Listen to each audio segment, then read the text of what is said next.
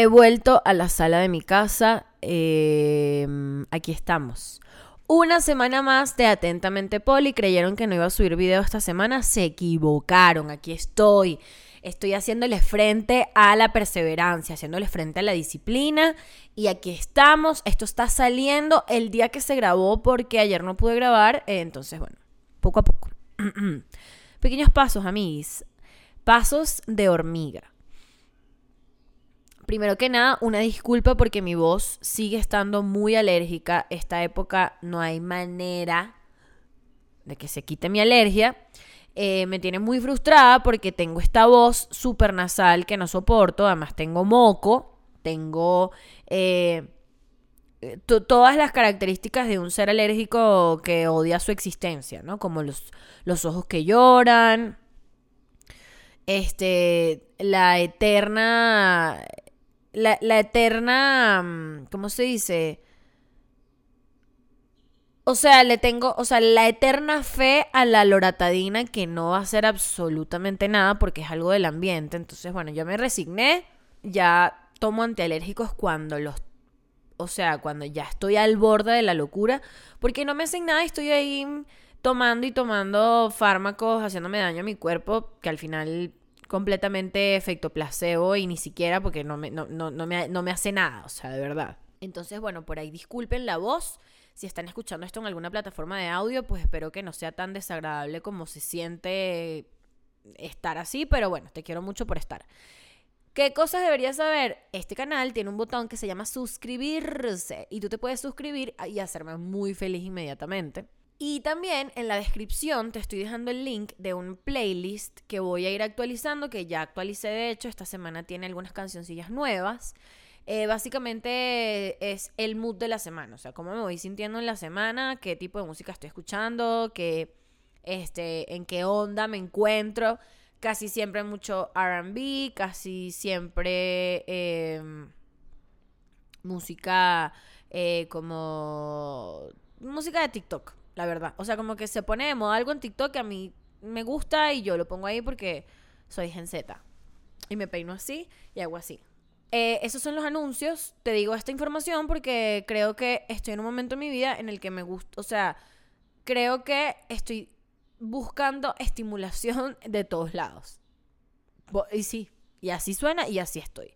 De todos lados, ando en mi casa full, entonces estoy escuchando full música, estoy viendo mucho Pinterest, estoy escribiendo, estoy grabando em, y me gusta compartirlo con ustedes eh, y, ahí te dejo las cosas que, que, que estoy, que, que, me están acompañando en este momento.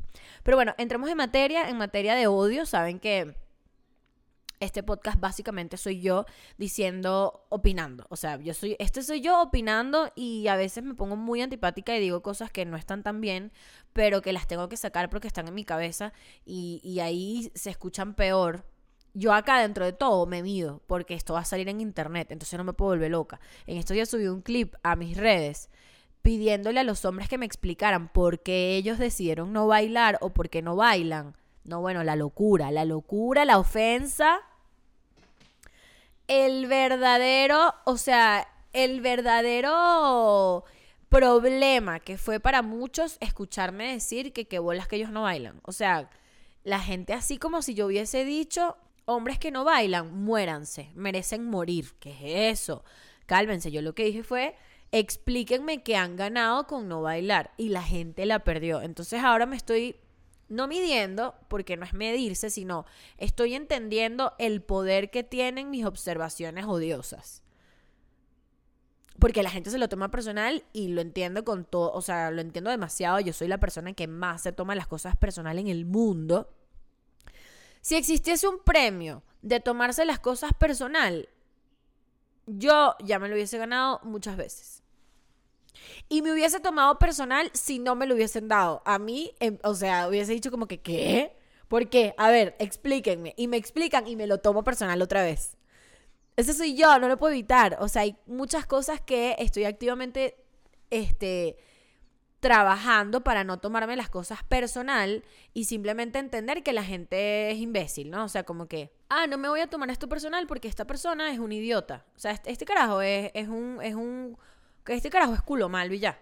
no me voy a tomar esto personal porque no tiene absolutamente nada que ver conmigo, con lo único que tiene que ver es que este carajo es un mamagüevo. ¿Sí? Ya. Así estoy yo lidiando con este problema que tengo. Eh, y la verdad es que mucha gente es estúpida y ya, o sea, son idiotas, no tienen sentido común. Yo no he tenido sentido común y yo he, hecho cosas que va, hacen que otras se las tomen personal porque yo he sido un idiota. Entonces es como un eterno ciclo de idiota haciendo idiotez a o sea, con persona, persona se lo toma personal, se molesta, se molesta con este, es un idiota, o sea, es como un ciclo de nunca acabarse. Entonces ahí estoy trabajando en eso. Pero a eso no iba. Mi, mi observación odiosa en realidad es la siguiente. ¿Por qué la gente que está en pareja siempre habla en plural? O sea, yo tengo pareja. Yo, yo vivo en pareja. Pero hablar en plural es raro. Cuando tu pareja no está. O sea, si tu jevo, tu jeva, tu jeve está al lado tuyo. Y tú dices, bueno, es que, claro, ayer fuimos al mercado y luego pasamos comprando unas flores para la casa porque queríamos decorar. Ok, está al lado. Pero si tú estás en un sitio con una gente que no te conoce, o con una gente que sí te conoce, con una gente, y tu jevo y tu jeva o tu jeve no está al lado tuyo, tu pareja no está a tu lado, y tú empiezas a hablar en plural, hermana, tú te escuchas fragmentada. Tú te escuchas como una gente que aquí adentro tiene más personas, más personalidades. O sea, tú estás y que... No, lo que pasa es que a nosotros nos encanta Kendrick Lamar. O sea, nos encanta. Y es como que bebé, pero puedes decir que te encanta Kendrick Lamar y puedes decir que a tu novio también. O sea, puedes decir, verga, a mi novio a mí nos encanta Kendrick Lamar. O sea, se escucha súper más coherente a que, o sea, te lo juro que cuando escucho a la gente hablar en, en plural, cuando su ser amado no está al lado, yo digo, bebé, o sea, mami, escúchame. James McAvoy. James McAvoy no lo entiendo, porque puedes hablar, o sea, ¿dónde está tu individualidad? ¿Dónde está tu, dónde está tu personalidad? O sea, ojo, por otro lado, yo he sido esa persona cuando yo me quiero sacudir a alguien. O sea, no, es que eh, nosotros siempre vamos al cine, mi novio y yo siempre estamos yendo a ese cine porque es demasiado cool. Y entonces, como que si empiezas a hablar en, en plural, quieres aclarar que vives con esa persona. Y por ahí también lo entiendo. Hay mucha gente que está recién mudadita, recién casadita, recién arrejuntadita. Y entonces como que les da full orgullo hablar de lo que han construido, de la pareja, de, mm, de que son un equipo, ¿vale? De esa vaina de orgullo. Si alguien más se cala, te cala todos los días y te ve hinchado en la mañana y se huele tus peos. Esa vaina de orgullo. Claro que yes. Pero aguas, mosca, pilas porque te escuchas loquita a veces. Eso es todo lo que te quería decir. Nada, bienvenidos a este nuevo episodio de Atentamente, Poli.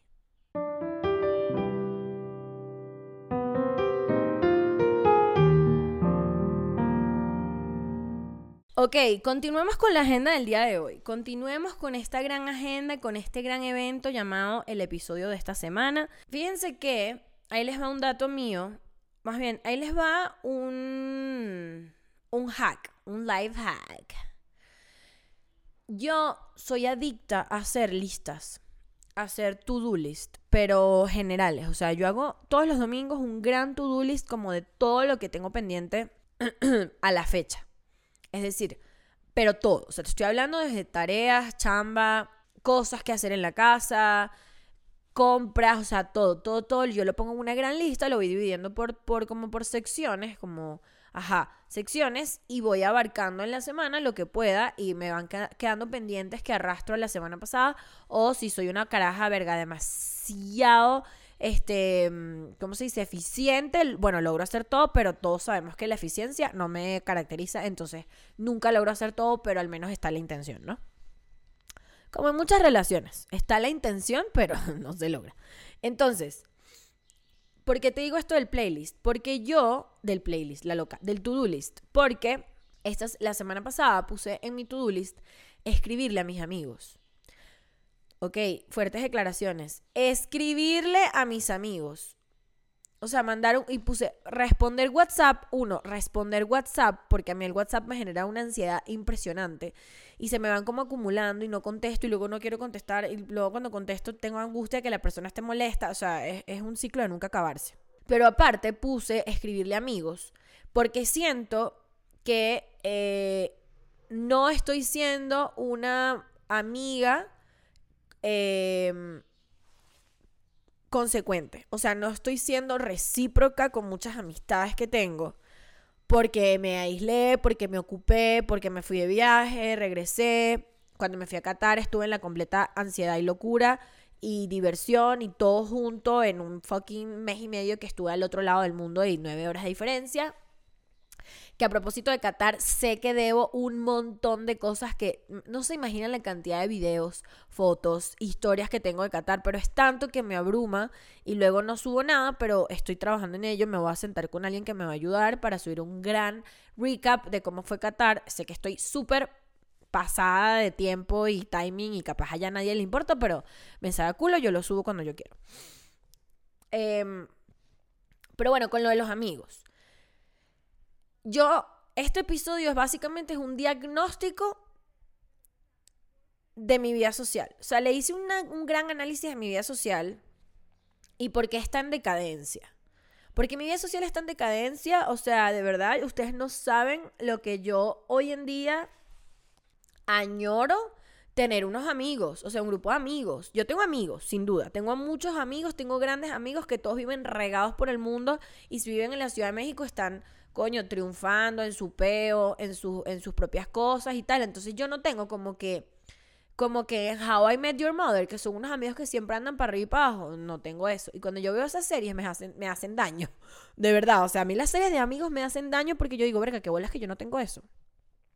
¿Por qué? Y entonces, claro, como, como soy, como, como, soy, estoy loquía, como estoy loquía, empiezo a decir como, claro, es que yo soy una pésima amiga, no sé qué, no estoy ahí para nadie, me escriben y no contesto, y por eso, y será que les caigo mal, y por eso no me invitan, y la, la, la. Entonces, bueno, ajá. Para quitarme un poco esa ansiedad, hice un diagnóstico de mi vida social, y una de las primeras cosas que vi fue como, coño, escríbele a tus amigos. Y te hago el mismo recordatorio. Tú estás sumergido en tu locura, en tu chamba, en tu relación, en tu perro, en tu tal. Brother, escríbele a tus panas. O sea, nadie te cuesta, nada te cuesta. Mandar un WhatsApp. ¿Verdad? O sea, manda un sticker, mandar un meme. O sea, si tú mandas un buen sticker y un buen meme, mira, a esa gente se le olvidó que tú tienes cinco meses sin contestar. Porque quedaste bien, la comedia, la jocosidad, ¿sí? Este, y es importante decirle a los panas como, hola, ¿cómo estás? Mira, estaba abollado, pero te quiero mucho. Cuando nos vemos, nos tomamos un café o nos echamos un call, nos llamamos por FaceTime, una cosa. Me parece importante hacer eso porque uno asume que los amigos siempre van a estar para uno. Y la verdad es que la gente crece, la gente se separa, la gente tiene otras, otras prioridades, la gente cambia de mentalidad, de ideologías, whatever. Y está bueno estar presente, sobre todo para la gente que uno quiere y, saber que están ahí. Entonces yo quiero ser ahora esa persona. Y he analizado mucho que yo tengo, mira, yo podría ser una caraja inmamable, que soy, que soy, que soy. El que ve este podcast lo sabe. Pero yo tengo amistades de más de 10 años. Y eso me impresiona porque eso quiere decir que las dos partes hemos hecho el esfuerzo, ¿no? De mantenernos durante el tiempo, ya no opinamos lo mismo, ya no nos gusta la misma música, ellos se visten horrible, yo me he visto espectacular. Em, y aún así aquí estamos, o sea, somos panas, nos queremos y, y, creo que eso también se debe a que hemos hecho un esfuerzo. Entonces yo dije, ¿sabes qué? Voy a seguir haciendo ese esfuerzo y voy a mandarle un WhatsApp a mis amigos. Entonces este, este es mi humilde recordatorio para que vayas y le mandes un WhatsApp a tu mejor amigo y le digas, hola, ¿cómo estás? ¿Qué va? ¿Cómo estás? O mandes un meme, o le mandes un, un sticker, o le mandes un post de Instagram con un meme. Siguiente punto de este gran diagnóstico en mi vida social. ¿Cuál es, qué tipo de personalidad tengo yo en un evento social? Porque yo he dejado de frecuentar eventos sociales, primero que nada, porque no me invitan, y segundo que nada, porque cuando me invitan no me hallo. No me hallo. O sea, yo tengo que estar en completa confianza para ser yo en HD, Pero si soy yo en HD, digo, coño, pero porque eres tan extrovertida. O sea, yo soy muy extrovertida, yo soy muy entregada, yo soy como un golden retriever. Y yo a veces digo como, coño, chance y te hace falta un poquito más de mística, como ser un poco más mística, un poco más etérea, un poco más misteriosa, un poco más, ¿para quién es ella? ¿Para qué signo es? ¿A qué se dedica, no? Como entrar en ese, hay gente que cuando tú ves que está en un evento, un evento social, un cumpleaños, una fiesta, una cosa, tú la ves y tú te llama la atención porque son súper reservados. Yo quisiera ser así. Es sexy, es sensual, genera, o sea, uno se hace preguntas. Yo no. Yo soy el perro adoptado que le mueve la cola a todo el mundo cuando está contento. Entonces empecé a darme cuenta que, que o tengo mi gran cara de culo y odio mi existencia o soy el Golden Retriever. O sea, no puede haber un punto medio. Como estas evas etéreas que te estoy mencionando, estas evas místicas que están solamente sentadas con su gran maquillaje y su gran boca espectacular, así, y solamente ven de reojo y cuando les preguntan cosas contestan y no participan por participar. Me gustaría. Aunque también me pregunto, ok, ¿qué tantas puertas te puede abrir ser una persona antipática o simpática, odiosa, extrovertida en una, en, en una situación social? Yo estoy segura que yo, por las veces que he sido simpática, que he sido honesta, que he sido transparente, que me he sentido bien, que me la he pasado bien, esas situaciones me han abierto puertas.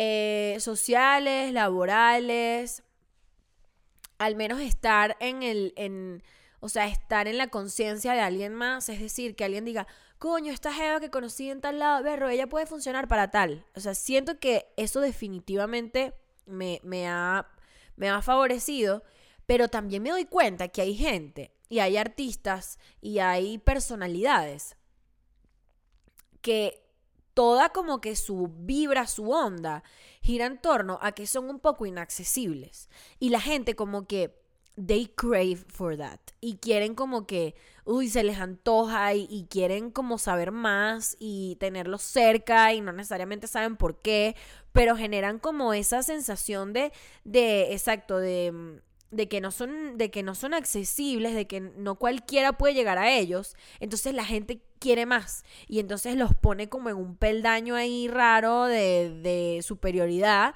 coño, que a uno le gustaría experimentar porque uno es un loquito y uno, coño, y uno le gusta su, su y uno tiene su ego, ¿sabes? Pero no, no, yo tengo dos moods.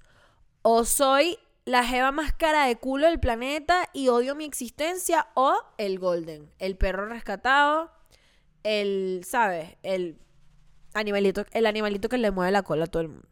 Entonces, bueno, eso me pregunto. ¿Quién eres tú en una, en una reunión? ¿Qué tipo de persona eres? Respóndeme, contéstame, para sentirme bien.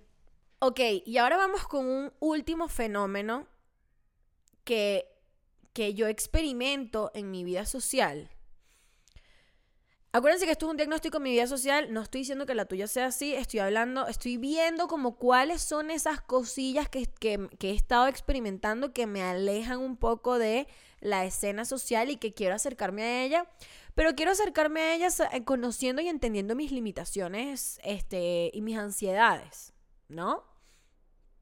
Porque no tiene sentido también salir y querer hacer una tribu y querer tener demasiados amigos si no te sabes comportar. Ajá. Porque, ajá, no tiene que aprender a comportarse.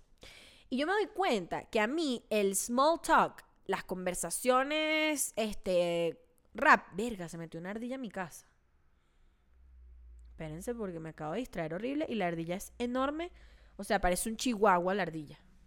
Ya, verga, saltó durísimo para montarse en el árbol. Ajá, bueno, vamos de nuevo. Continuamos. rebobinamos. Ajá. El small talk es esta situación en la que tú vas a un evento social, estás en una fiesta, estás en un cumpleaños, estás en un evento, estás en una cosa de trabajo y te topas con alguien que tú ya conoces, no es necesariamente un amigo, pero es alguien que te cae bien, que conoces, que con quien has coincidido antes varias veces, tienes tiempo que no ves esa persona, se saludan.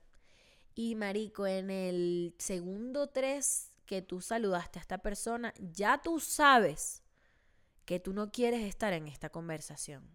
Básicamente porque a ti te da ladilla. Porque ya tú sabes, tú hiciste la primera pregunta y tú dijiste, coño, aquí voy a estar 10 minutos. Y a mí no me importa lo que dice esta persona. Pero claro, tú no eres una persona maleducada, coño, tú eres una gente chévere, tú no eres culo malo.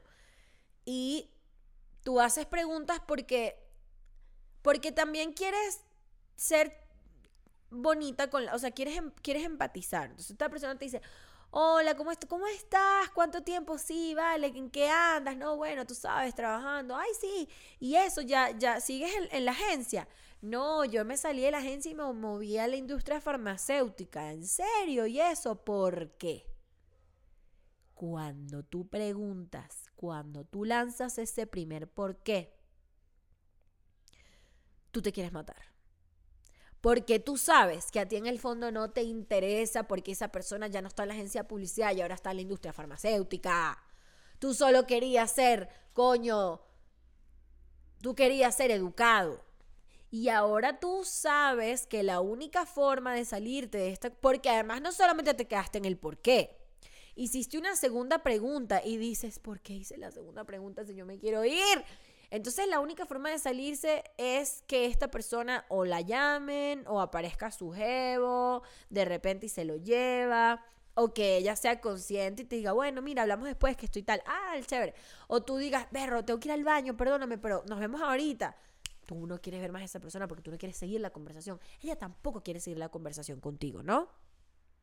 Y este small talk a mí me quita demasiada energía porque se me va acabando la batería social y cuando requiero de esa batería social para hacer cosas que sí me interesan, como networking o como bailar Bad Bunny en una fiesta, ya yo estoy mamá y me quiero ir para mi casa. ¿Qué se hace en esta circunstancia, amiguis? ¿Qué harían ustedes? ¿Cómo se sienten al respecto? Yo estoy loca, puede ser. Puede ser. También es como parte, creo yo, de las secuelas. Esto, o sea, es una ladilla seguir hablando de la pandemia porque, ay, no, me saca la piedra. Pero creo que es un poco la secuela de la pandemia de de verdad tenemos muchas menos skills sociales y yo tengo full skills sociales en comparación a otras personas. Yo de verdad, yo la libro, yo la logro, yo, yo me meto en personajes, yo ando en main character syndrome. Busquen eso, es impresionante, pero si tu, tu signo es Leo, usualmente tú tienes este síndrome que es el síndrome del, del, del, personaje principal, que tú crees que todo gira en torno a ti y que todo el mundo te vio y que no voy a ir con esta ropa porque la gente se va a dar cuenta y llegas a una conversación y entonces todo el mundo te está escuchando tu pedo tuyo. Si tú eres esa persona, bueno, mira, qué lástima porque de verdad es que usualmente me caes mal. Pero también he sido, también he sido porque creo que es un mecanismo de defensa justo de no tener herramientas sociales y eres como una gente que de verdad lo que hace es incomodar. Yo he tenido un poco ese miedo, ¿no? De estar en situaciones sociales en las que soy la persona que incomoda, que habla de más, que está compartiendo demasiada información, o que es demasiado confianzuda, o que es demasiado reservada. O sea, tengo mucho que hacer y mucho que trabajar este diagnóstico fue importante. Esto fue algo que yo ya trabajé con mi terapeuta, pero hubo varias observaciones que dije, vale la pena hablarlas en el podcast porque chance y la gente también conecta conmigo y se siente en, esta, en este limbo social raro en el que no se hallan. Pero antes de irme, mi recomendación es la siguiente. Yo hice esto, esto es una locura, pero yo hice una lista de todos mis amigos con los que sé que cuento. O sea, existen dos tipos de amigos. Los amigos que sirven para pasar el rato y los amigos que te pueden ayudar en una emergencia médica. Entonces lo dividí así. Como gente con quien puedo tener una conversación por más de 20 minutos y quiero seguir hablando. ¡Pum! Gente que me ayudaría en una emergencia médica. Hice esos dos peldaños y resulta que tengo full amigos, pero no les escribo lo suficiente. Entonces ahí está la diferencia. Llamen a sus panas, eh, escriban mensajes, manden stickers, recomienden, no sé, díganle, ay, vi esto y me acordé de ti. No sé, creo que eso es un gesto bonito. Y creo que el amor, el amor de la amistad, o sea, el amor que uno experimenta en la amistad, en la amistad verdadera, es precioso. O sea, porque en verdad nadie está esperando nada de nadie. O sea, si tú te pones a ver una amistad que tiene 10 años contigo, o sea, tú no estás esperando absolutamente nada de esa persona. Tú no estás esperando que tenga éxito. Tú no estás esperando que te inviten a su casa de la playa. Aunque si tienes casa de la playa y eres mi amigo, invítame porque te quiero mucho.